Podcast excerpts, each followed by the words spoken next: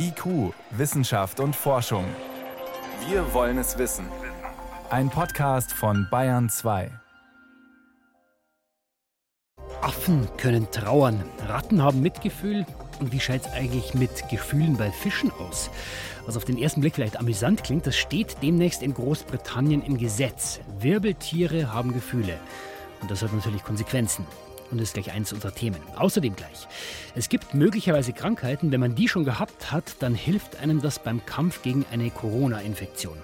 Und das sind nur zwei Themen in der nächsten halben Stunde. Los geht's. Wissenschaft auf Bayern 2 entdecken. Heute mit Stefan Geier. Keine lebenden Tiere mehr über die britische Grenze. Jede Art von Jagdtrophäen werden verboten. Keine Affen als Haustiere, keine, kein illegaler Handel mit Welpen und vieles mehr. Mit einem neuen Gesetz sollen in Großbritannien Tiere bald viel besser geschützt werden.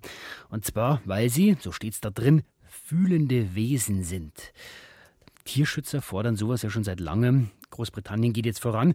Gleich fragen wir mal eine Tierethikerin, was das in Zukunft für Konsequenzen haben könnte. Aber zuerst mal, welche Gefühle von Tieren kennt man überhaupt?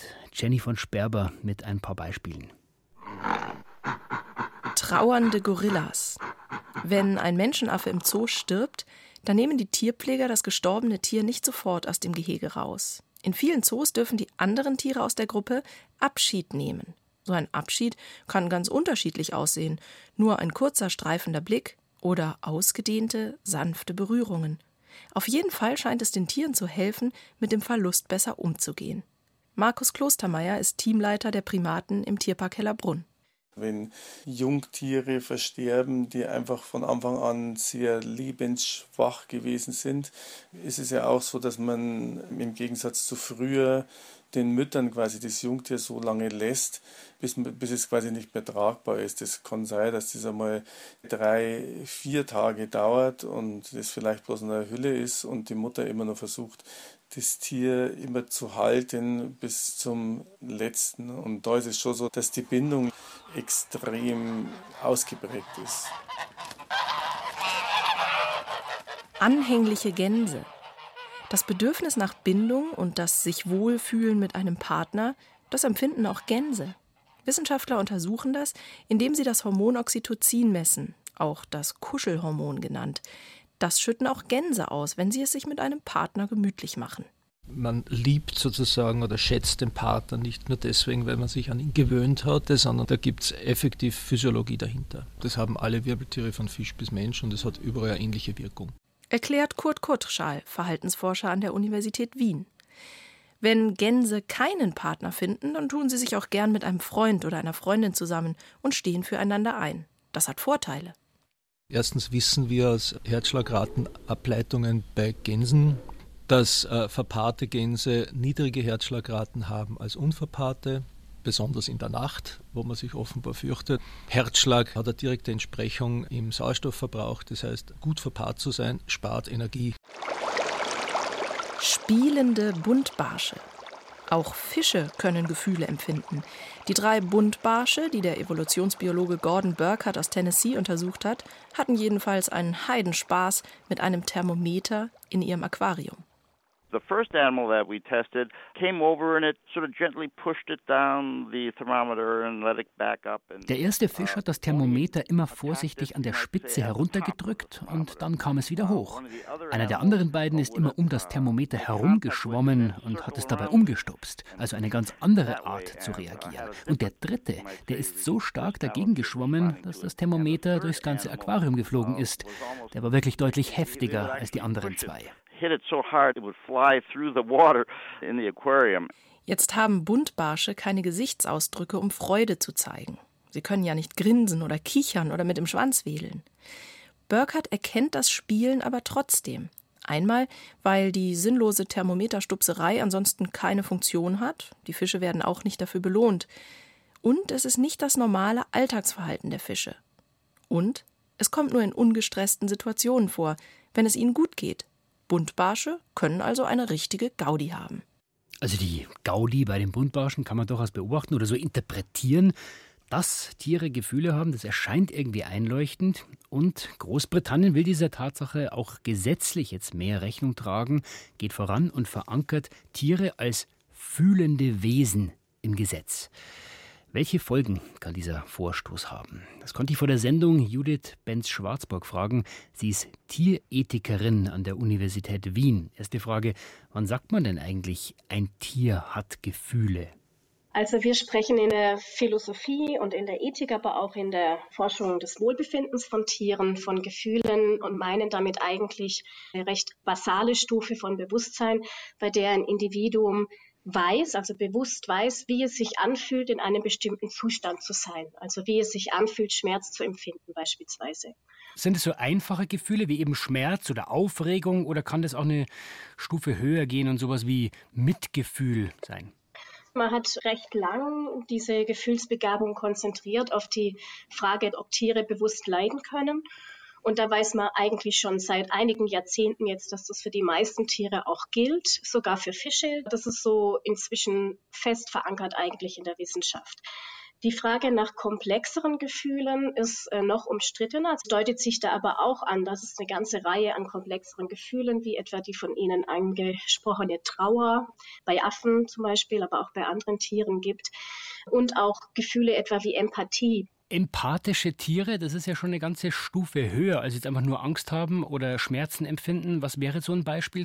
Ein Beispiel wäre, dass Ratten in Versuchen andere Ratten befreien, die man in Plexiglasröhren eingesperrt hat. Sobald die gelernt haben, wie dieser Hebel zu öffnen ist, tun sie das sehr schnell und zielsicher. Und zum Beispiel öffnen mhm. die Ratten diese Box nur, wenn eine andere Ratte drin steckt. Sie machen das nicht, wenn Spielzeug drin steckt. Das heißt, sie wählen absichtlich und sind nicht nur neugierig, wie der Öffnungsmechanismus funktioniert. Dann, wenn man eine zweite Box daneben stellt, in der Schokolade liegt, öffnen sie beide Boxen und teilen die Schokolade. Das bedeutet, sie tun das sogar, sie befreien die andere Ratte, obwohl sie davon einen eigenen Nachteil haben. also erst Ratte, Schokolade dann Schokolade. Bekommen. Genau. Und wo ist die Grenze? Also beim Hund geht's, ja, da kann man sich uns noch vorstellen. Aber was ist mit der Schnecke und dem Regenwurm? Also die Grenze des Verstehens liegt oft da, wo Tiere dann kein uns mehr nachvollziehbares Nervensystem haben oder wir über hirnanaloge Strukturen nicht so viel wissen. Also da wird es dann schwierig. Bei Insekten wird es schwieriger, weil es gibt Arten, die sind evolutionär weit entfernt vom Menschen, wohnen aber in einer Nische, die recht ähnliche Anforderungen an Kognition und Emotionen stellt. Also etwa sozial sehr komplexe Lebewesen. Zum Beispiel? Ähm, zum Beispiel Rabenvögel ähm, haben in den letzten Jahrzehnten immer wieder erstaunt mit Blick auf Fähigkeiten, die man ihnen nicht zugetraut hat, weil das Gehirn des Vogels ganz anders strukturiert eigentlich ist als unseres. Aber eben auch die Nutztiere, aber vielleicht auch klassische Labortiere wie Ratten beispielsweise. Und dieser Vorschuss Großbritanniens, man könnte sagen, die gehen voran, ja, räumen den Tieren ein, fühlende Wesen zu sein. Wie bewerten Sie diesen Vorstoß? Also einerseits ist es natürlich eine politische Umsetzung, die irrsinnig lange hinterherhinkt hinter der Forschung und andererseits ist es durchaus richtig, dass die britische Regierung sich da auch in einer Vorreiterrolle sieht. Die haben schon immer ein recht fortschrittliches Tierschutzgesetz gehabt. Und diese Tradition wirft jetzt die Möglichkeit auf, Positive Welfare zu achten. Also weil Gefühlsbegabung ja nicht nur bedeutet, leidensfähig zu sein, sondern auch Freude zu haben.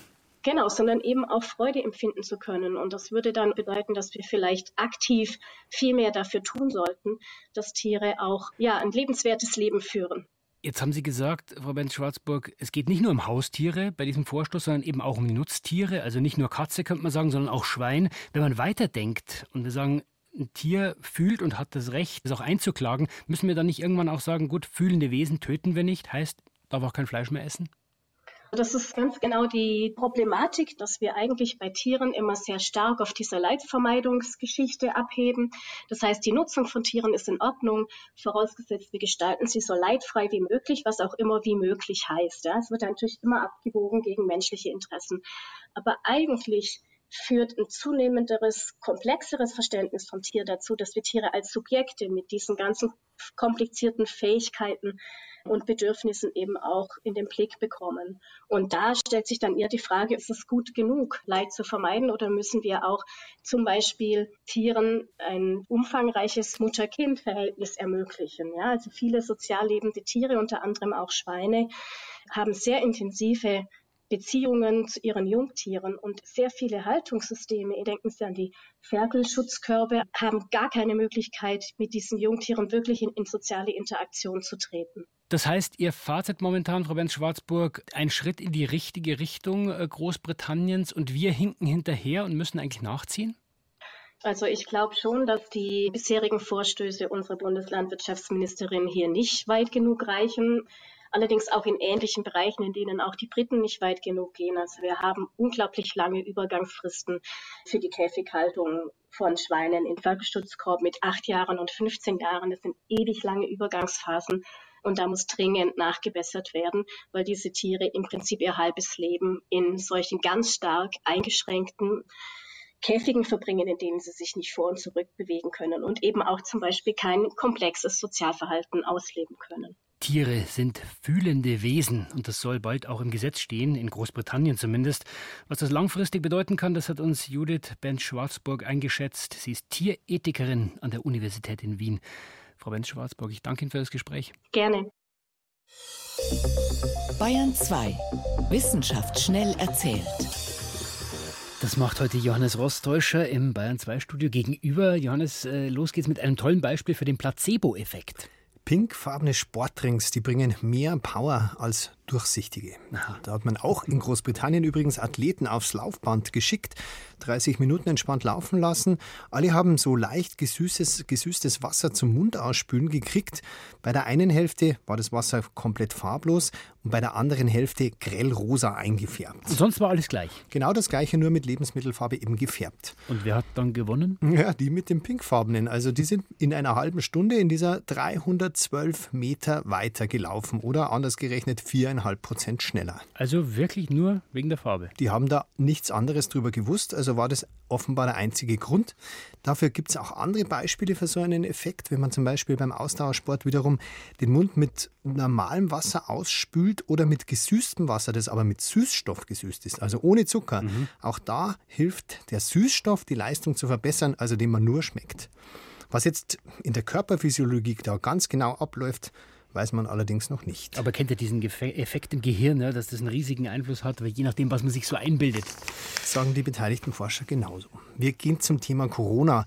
Es gibt ja nach wie vor Theorien, dass das Virus nicht aus der Tierwelt kommt, sondern möglicherweise aus dem Labor. Aber eigentlich waren doch alle Indizien dafür, dass es ein klassischer Wege, Weg ist, Übersprung von, Vir von Tier auf Mensch, hat auch die Weltgesundheitsorganisation kürzlich berichtet. Das Allermeiste spricht genau dafür, aber man weiß es eben noch nicht hundertprozentig, räumt auch die WHO ein.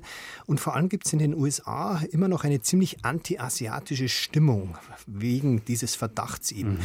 Und jetzt haben 18 Wissenschaftler, also sehr renommierte dabei, Corona-Experten, in Science, auch dem renommierten Journal, einen offenen Brief veröffentlicht. Die folgen jetzt erstmal keiner der Theorien, aber die fordern ausdrücklich, man muss das nochmal ganz genau untersuchen und sie wollen auch, dass das beteiligte Labor in Wuhan eben seine Daten offenlegt. Was hätten wir dann davon? Naja, für die Bekämpfung von der Krankheit bringt das überhaupt nichts. Für die ist es ja egal, ob ja. die von der Fledermaus kommt oder aus dem Labor sagt auch einer der Unterzeichner, Mark Lipsitch, ein sehr renommierter Epidemiologe.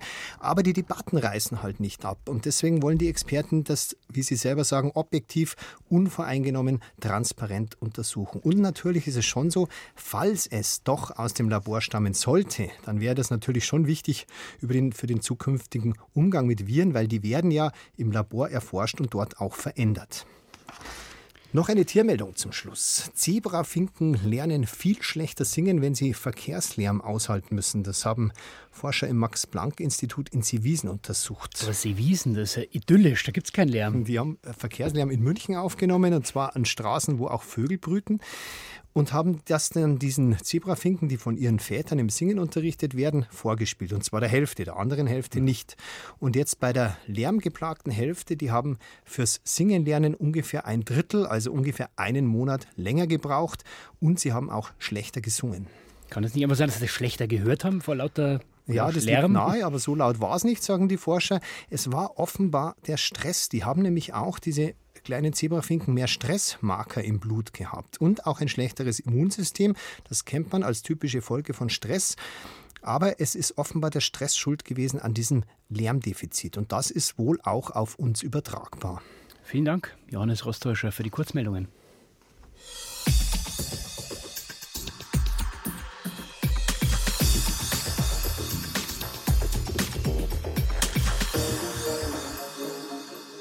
Sie hören Bayern 2, es ist 18.20 Uhr. Es ist immer wieder erstaunlich, wie skrupellos manche Gaffer sind. Da werden auf der Autobahn Bilder und Videos gemacht von Unfällen, von Verletzten, sogar von Toten. Und ganz nebenbei behindern die Gaffer auch noch die lebenswichtigen Rettungskräfte beim Arbeiten. Es ist zwar strafbar zu gaffen, aber das allein reicht offenbar nicht. Der Rettungsdienst der Johanniter nimmt jetzt den Kampf auf mit den Gaffern mit Hilfe von QR-Codes, diese kleinen schwarz-weißen Quadrate, die man mit dem Handy scannen kann, um, einen, um auf einen Link im Internet zu kommen.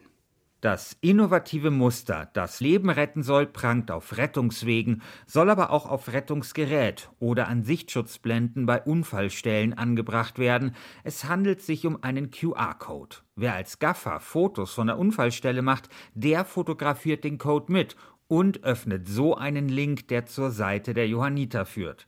Die klare Botschaft, die den Gaffer dann in großen weißen Buchstaben auf rotem Grund anspringt, Stopp, Gaffen tötet, du behinderst Rettungskräfte und machst dich strafbar. Aber wie gut funktioniert das wirklich? Johanniter-Vorstand Jörg Lüssem. Also bisher hat das in den Feldversuchen auf allen Handys, die wir so getestet haben, auch funktioniert.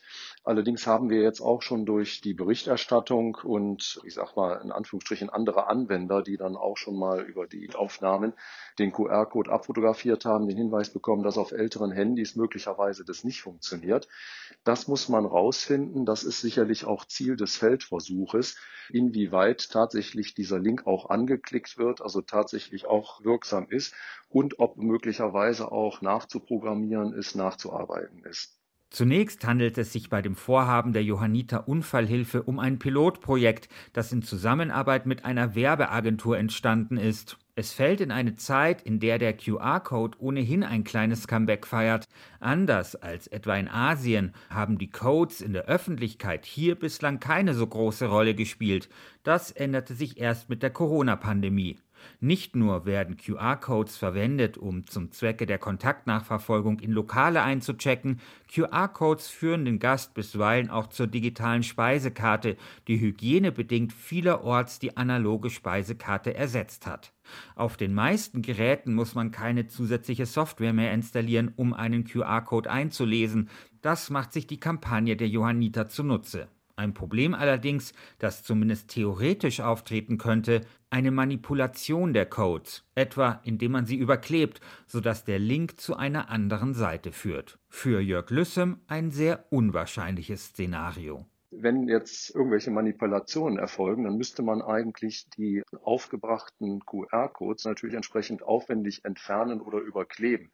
Das spätestens würde natürlich unseren Besatzungen auffallen auch, ähm, weil so ohne weiteres hat ja auch nicht jeder Zutritt zu Fahrzeugen oder Rettungsequipment. Also insofern würde ich denken, dass das Risiko ziemlich gering ist. Seit diesem Jahr kann das Gaffen mit einer Freiheitsstrafe von bis zu zwei Jahren bestraft werden. Es geht hierbei nicht nur um die Persönlichkeitsrechte der Opfer, die möglicherweise verletzt werden, sondern auch um die Behinderung der Einsatzkräfte. Darauf macht die Johanniter Unfallhilfe mit ihrem innovativen Kniff aufmerksam. Das Projekt soll durch die Johanniter eigene Akkon Hochschule für Humanwissenschaften begleitet, evaluiert und gegebenenfalls verbessert werden. Sollte der Test erfolgreich verlaufen, hofft die Johanniter Unfallhilfe auf Nachahmer durch andere Rettungsdienste. Und so wäre es durchaus denkbar, dass QR-Codes in Zukunft Gaffer vom Gaffen abhalten und damit die Versorgung von Verletzten erleichtern. Der Kampf gegen Gaffer mit Hilfe von QR-Codes. Wie das geht, das war ein Beitrag von Christian Schiffer. IQ, Wissenschaft und Forschung gibt es auch im Internet als Podcast unter bayern2.de. Es gibt Krankheiten, wenn man die gehabt hat, dann kann es sein, dass man andere Krankheiten nicht mehr bekommt. Kreuzimmunität nennt man das. Zum Beispiel die Pocken im 18. Jahrhundert. Wer damals die sogenannten Kuhpocken gehabt hatte, der hat keine Pocken mehr bekommen. Und so eine Kreuzimmunität, die haben Experten vor einem Jahr ungefähr auch bei Corona vermutet, heißt konkret, wer schon mal mit einem harmlosen Coronavirus infiziert war, viele Erkältungsviren sind ja auch Coronaviren, der ist möglicherweise auch im Kampf gegen SARS-CoV-2 besser gerüstet. Diesen Zusammenhang, den haben sich Forscher jetzt genauer angeschaut. Nochmal Johannes Rostäuscher. Es geht um vier verschiedene Erkältungsviren, allesamt recht nah verwandt mit unserem SARS-CoV-2.